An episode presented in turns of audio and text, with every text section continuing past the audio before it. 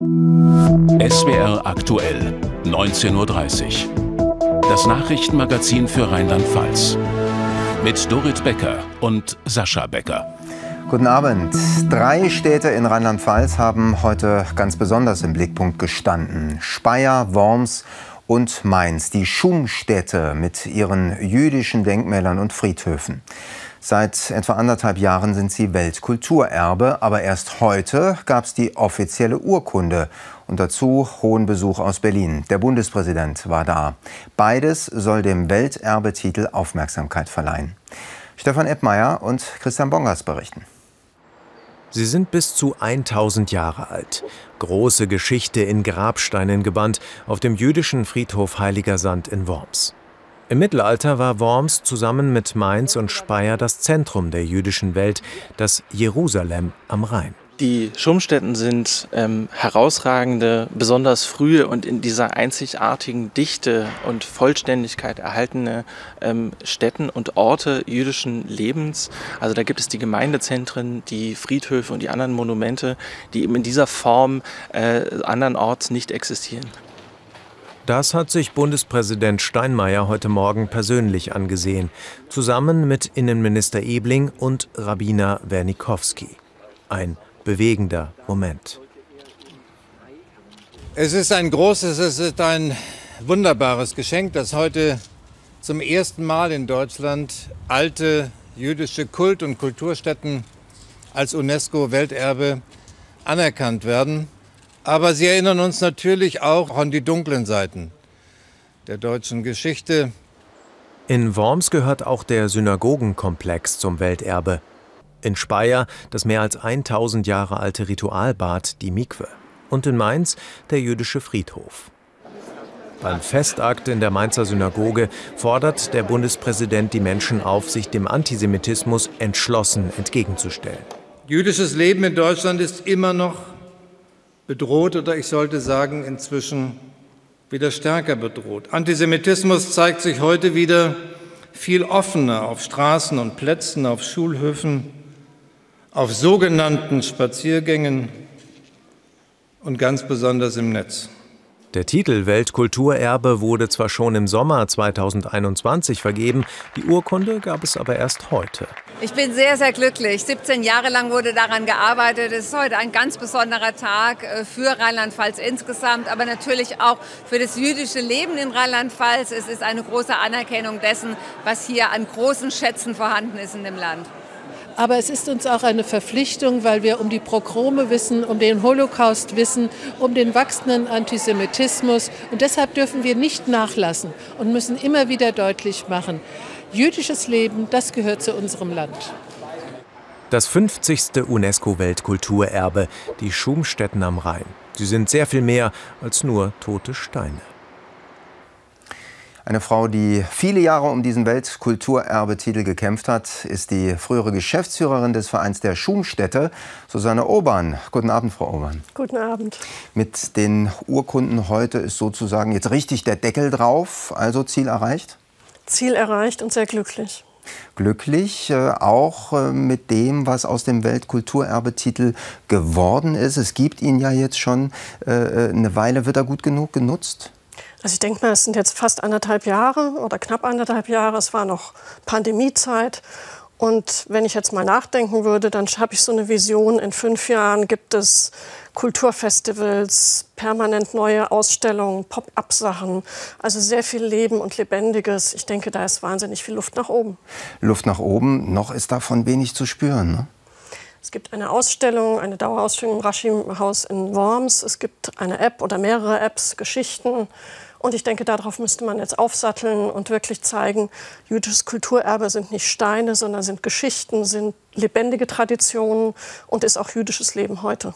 Wer müsste das tun? Wer ist da in der Pflicht? Ich denke mir, alle Akteure und Akteurinnen, die jetzt auch bei dem Weltkulturerbetitel dabei waren, das heißt die Städte, vor allen Dingen auch die jüdischen Gemeinden im Sinne von jüdische Perspektiven einbringen, das erachte ich als sehr, sehr wichtig, dass nicht über Juden erzählt wird, sondern aus der jüdischen Perspektive heraus Schum berichtet und lebendig gemacht wird. Hm, und welchen Effekt würden Sie sich dann erhoffen, wenn eben genau das passiert? Ja, auch das, wofür Sie jahrelang gekämpft haben. Was, was ist dann das Fernziel sozusagen? Was kann der Titel bringen? Das Fernziel in meinen Augen ist, oder was der Titel dann auch noch mal so ins Rollen bringen sollte, ist zu zeigen, dass jüdisches Leben zu Deutschland gehört, zu Europa gehört. Jüdisches Leben ist eigentlich Europa von Zwangsmigration, Migration, ähm, aus der eigenen Kultur was in die Umgebungskultur abgeben und aus der Umgebungskultur was in die eigene Kultur hineinnehmen. All das bildet sich im Judentum ab und ich denke mir, das hm. sollte man abbilden, zeigen und dann zeigt sich auch, Juden gehören dazu, sind keine Fremden in Europa. Schauen wir aber in dem Zusammenhang noch auf die aktuelle Entwicklung. Heute ist ein Festtag, der Bundespräsident schaut vorbei. Es gibt schöne Bilder, aber es gibt ja eben heutzutage auch wieder die hässlichen Bilder, hässlichen Bilder, antijüdische Straftaten. Sie leiten eine entsprechende Meldestelle für Antisemitismus. Wie beobachten Sie diese Entwicklung? Es ist zu sehen, dass Antisemitismus tagtäglich auf Juden und Jüdinnen trifft, über Beleidigungen, auch über Dinge, die jetzt nicht strafbar sind, über Schmierereien. Und all das macht was mit den Menschen, mit den Juden und Jüdinnen, die damit konfrontiert sind. Und da muss sich nicht nur ein Bundespräsident, was ich sehr wertschätze, sondern muss sich eigentlich die Gesellschaft sehr breit davor stellen und sagen, das geht in unserem Land nicht. Und zwar weder Antisemitismus von rechts noch von links noch von der Mitte. Klarer Appell. Vielen Dank für Ihren Besuch, Frau Obern. Ich danke Ihnen. Steuern zahlt natürlich niemand gern, aber wenn plötzlich eine dazukommen soll, die man bisher gar nicht bezahlen musste, dann wird es richtig ärgerlich. So geht das gerade der Landwirtschaft, denn der Bundesrechnungshof fordert, dass auch für landwirtschaftlich genutzte Fahrzeuge die Kfz-Steuer fällig wird. Bisher sind die Betriebe davon befreit. Heute hat der Bauern- und Winzerverband Rheinland-Pfalz Süd diese Pläne kritisiert als ein Sargnagel für die Betriebe. Wolfgang Heinz berichtet. Landwirt Johannes C. Fuß aus dem pfälzischen Böhl-Igelheim lebt vom Gemüseanbau. Rund 30 Fahrzeuge hat er auf seinem Hof, Anhänger inklusive. Damit bewirtschaftet er 150 Hektar Fläche. Sollte die Kfz-Steuerbefreiung wegfallen, hätte das für ihn massive Folgen. Für unseren Hof, ich habe das mal äh, über einen Rechner schnell äh, äh zusammengestellt, sind es zwischen 12.000 und 15.000 Euro, die jährlich zusätzlich anfallen. Also nicht nur für die Schlepper selbst, sondern auch für die ganzen Anhängerfahrzeuge, die ja dann auch äh, steuerpflichtig werden. Und 12.000 bis 15.000 Euro kann ich aus dem Gewinn nicht kompensieren. Das heißt, ich muss das, äh, die Kosten weitergeben. Das bedeutet, C-Fuß müsste für seine Erzeugnisse die Preise erhöhen.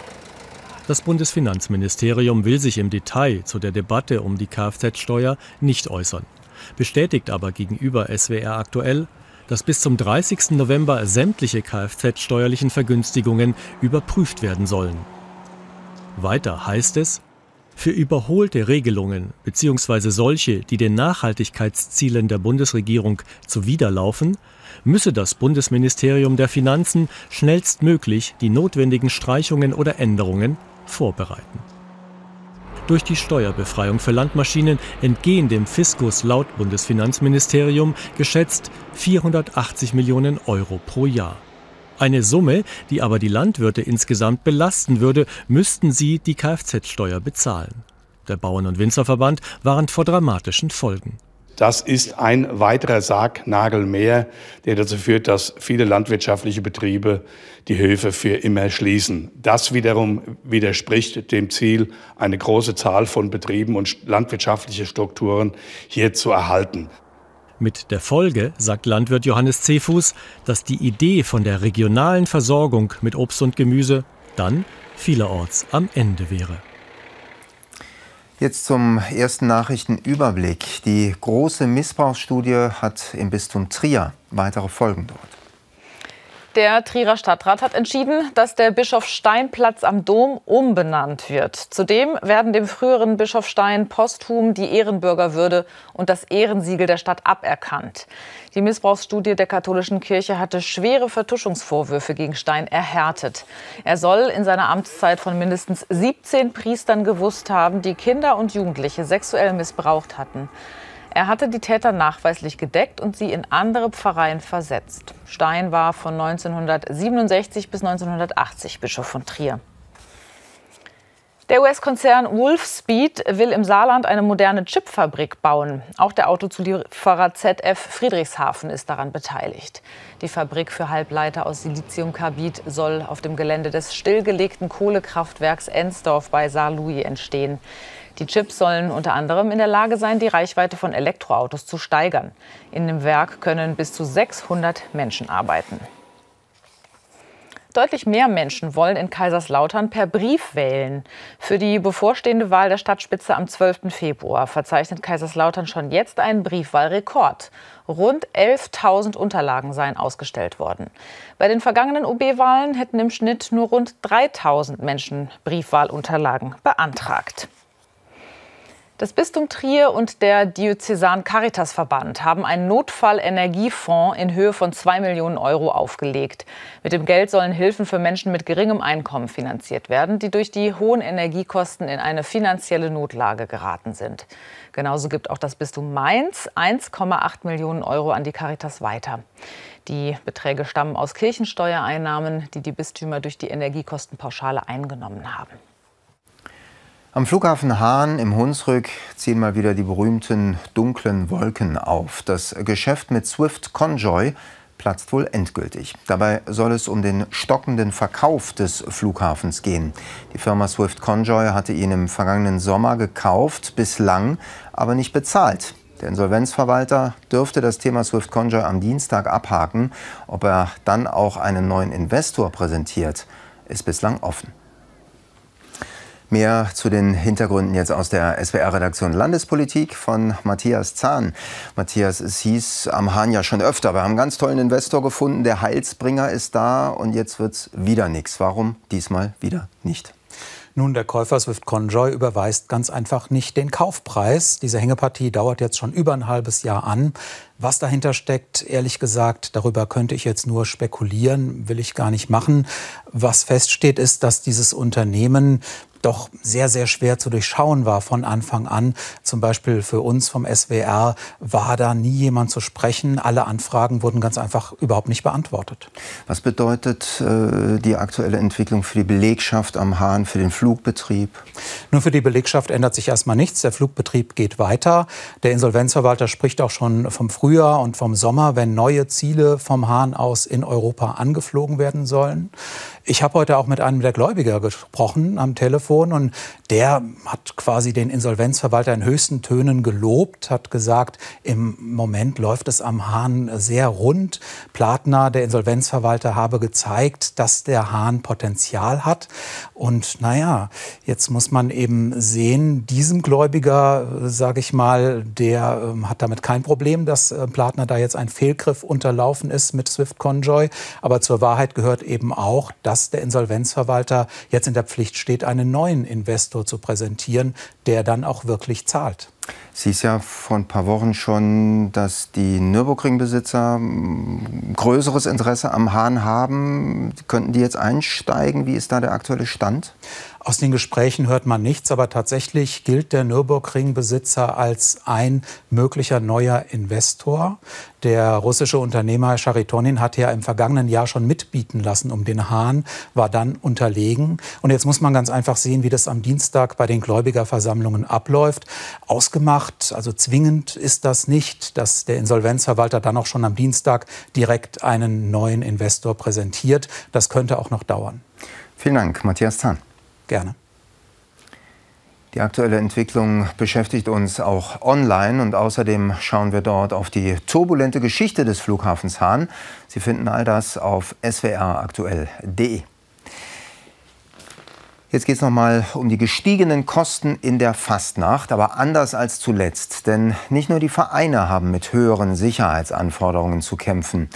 Auch unabhängig von diesen gesetzlichen Vorgaben sind die Kosten ein Riesenthema. Standbetreiber fürchten, dass sie bei der Mainzer Straßenfastnacht ihr Geld nicht reinbekommen, vor allem wegen höherer Lohn- und Energiekosten.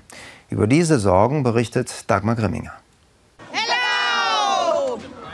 Rosenmontags zugucken und sich wie bei jedem Volksfest auch stärken. Doch dieses Jahr sollen die Standbetreiber deutlich mehr Sicherheitskosten zahlen, klagen Mainzer Schausteller. Die Kosten eins zu eins umlegen ist un unmöglich. Das ist gar nicht möglich. Dann reden wir hier vielleicht für eine Bratwurst von 8 Euro und äh, das kauft dann keiner mehr.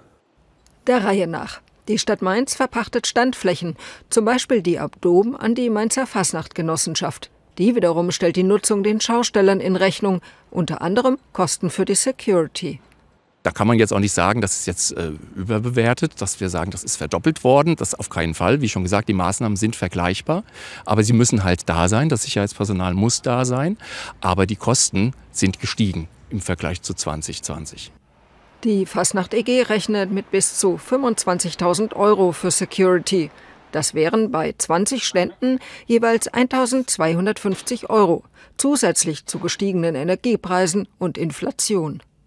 Wenn wir von diesem Kostenfaktor nicht runterkommen, dann wird es wahrscheinlich so ausgehen, dass keine Teilnehmer bereit sind, äh, die Fastnachtsmesse auf dem Dom und Liebfrauenplatz zu beschicken. Und dann könnte das Schlimmste passieren, dass diese zwei Plätze nicht bespielt sind, also dass sie an Fastnacht leer sind. Es hakt gewaltig. Besucher könnten wegbleiben, befürchtet der Bundesverband. Irgendwann ist ja auch das Ende der Preisspirale erreicht, wenn äh, die Familie äh, schon nach zehn Minuten ihr gesamtes Budget ausgegeben hat, dann äh, wird sie sich nachher auf diesem Fest nicht mehr sehen lassen. Deswegen bitten wir doch darum, solche Dinge mit Augenmaß zu betrachten. Die Fasnacht EG hofft noch auf Geld von der Stadt, um die Schausteller zu entlasten. Von BioNTech steht auf der einen Seite diese große Summe im Raum, man weiß nicht so recht, was man mit dieser Summe machen soll. Und wir krebsen an der Stelle mit Beträgen, die ein Klacks wäre für die Stadt. Doch die will erst nach der Oberbürgermeisterwahl über mögliche Zuschüsse beraten. Eine Entscheidung beträfe dann erst die Kampagne 2024. Elend früh aufstehen. Das ist wohl einer der Hauptgründe, warum junge Leute sich nicht gerade darum reißen, Bäcker zu werden. Aber nicht nur in diesem Zweig, ganz generell fehlt im Handwerk seit Jahren der Nachwuchs. Viel zu viele wollen studieren, ein Dauerproblem.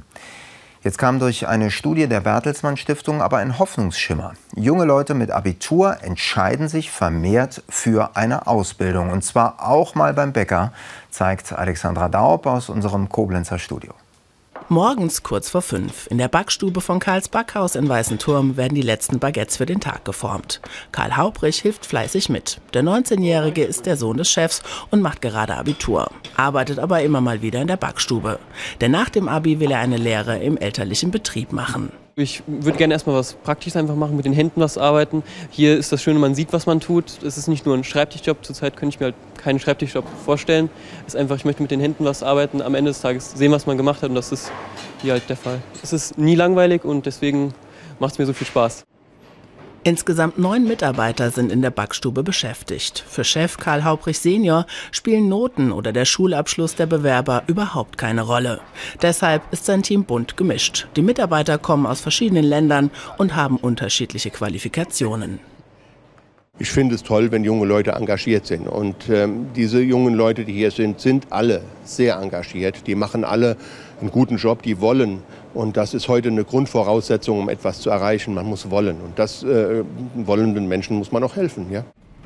Denn gerade die Bäckereien haben es schwer, überhaupt Mitarbeiter zu finden. Das gilt aber auch für viele andere Handwerksbetriebe. Im Moment interessieren sich auch viele Abiturienten für Handwerksberufe, bestätigt die Handwerkskammer.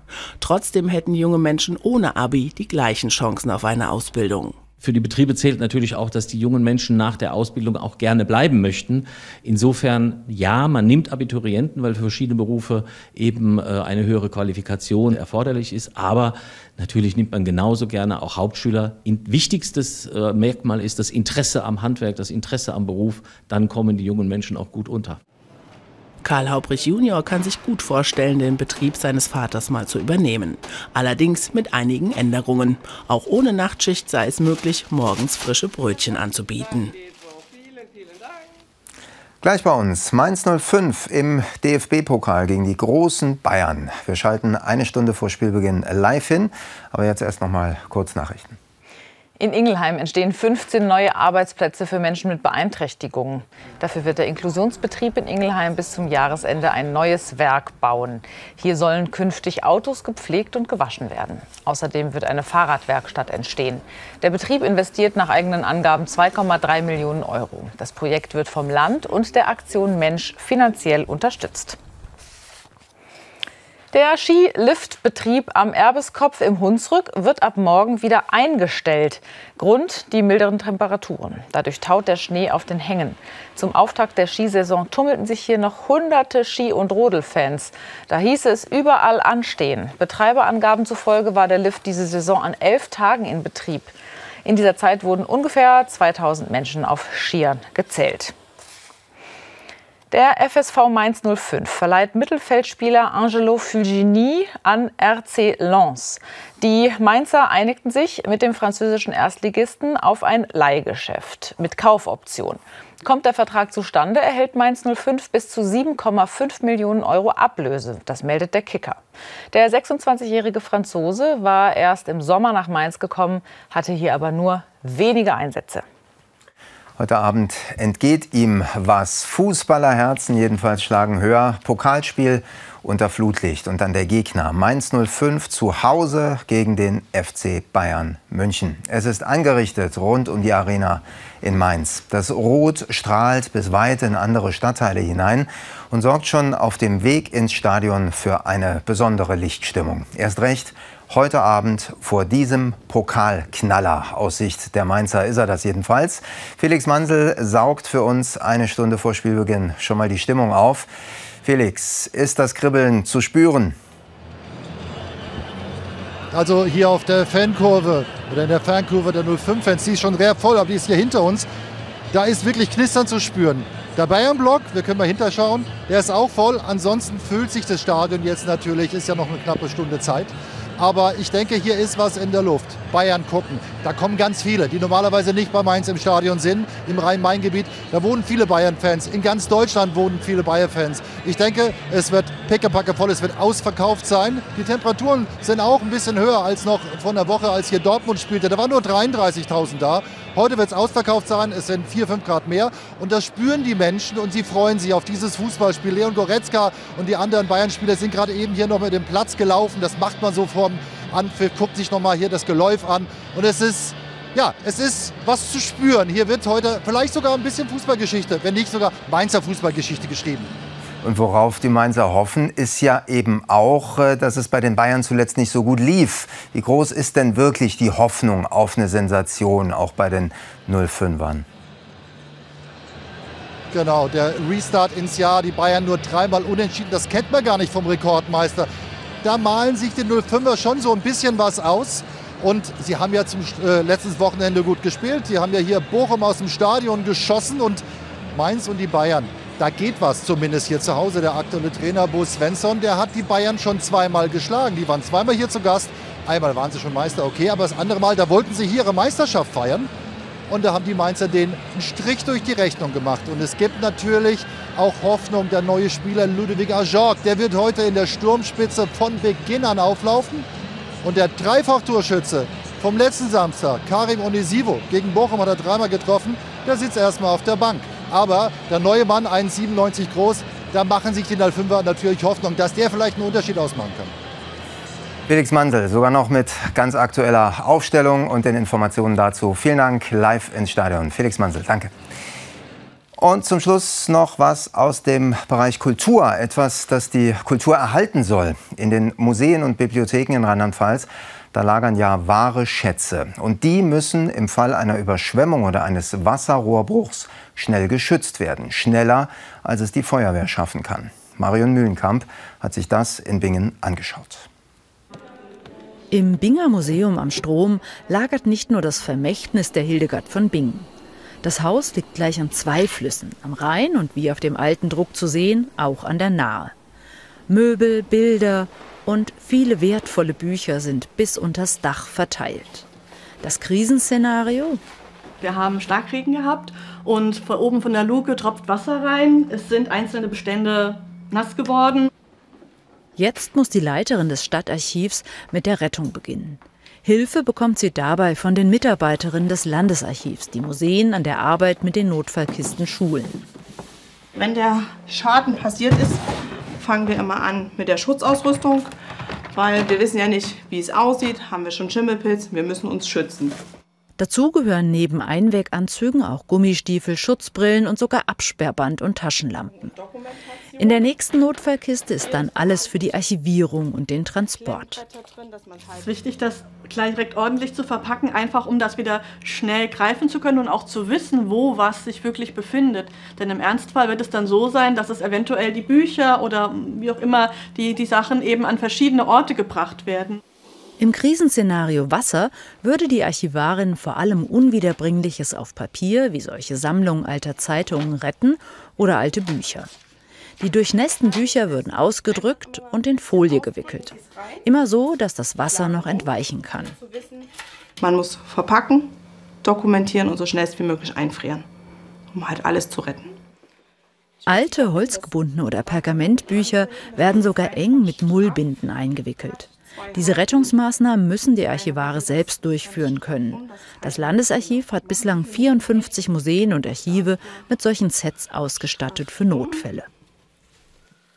Durch die meisten Magazine, Archive fließen noch Rohre, dann platzt ein Rohr oder es ist ein Außenrohr, was dann Wasser verliert durch den Regen, dass es halt an, durch die Wände kommt und das ist halt einfach das meiste, was halt passiert. Jetzt häuft es sich natürlich mit Regenfällen, mit Starkregenereignissen, also dass man dann schon vielleicht einmal im Monat für solche, also gar nicht mal so seltene Notfälle, ist das Museum am Strom jetzt gerüstet und kann selbst erste Hilfe leisten. Und jetzt werden wir ungemütlich. Es geht nach draußen. Oben auf dem Donnersberg, da war es windig, ziemlich sogar. Bei Temperaturen über 0 Grad trägt das natürlich nicht zum Erhalt des Schnees bei. Am Morgen gab es hier nämlich noch eine durchgehend weiße Decke. Das wird sich aber wohl in den kommenden Tagen ändern.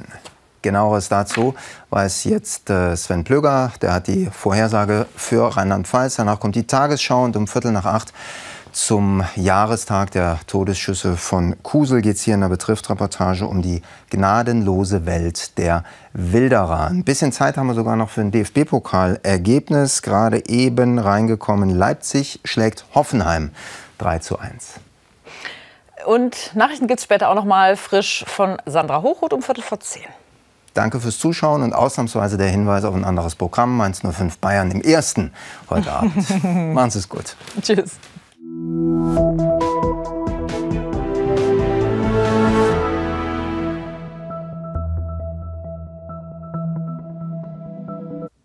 Schönen guten Abend, ich begrüße Sie zu Ihrem Wetter für Rheinland-Pfalz. C2022E3 ist unterwegs und das ist dieser Komet.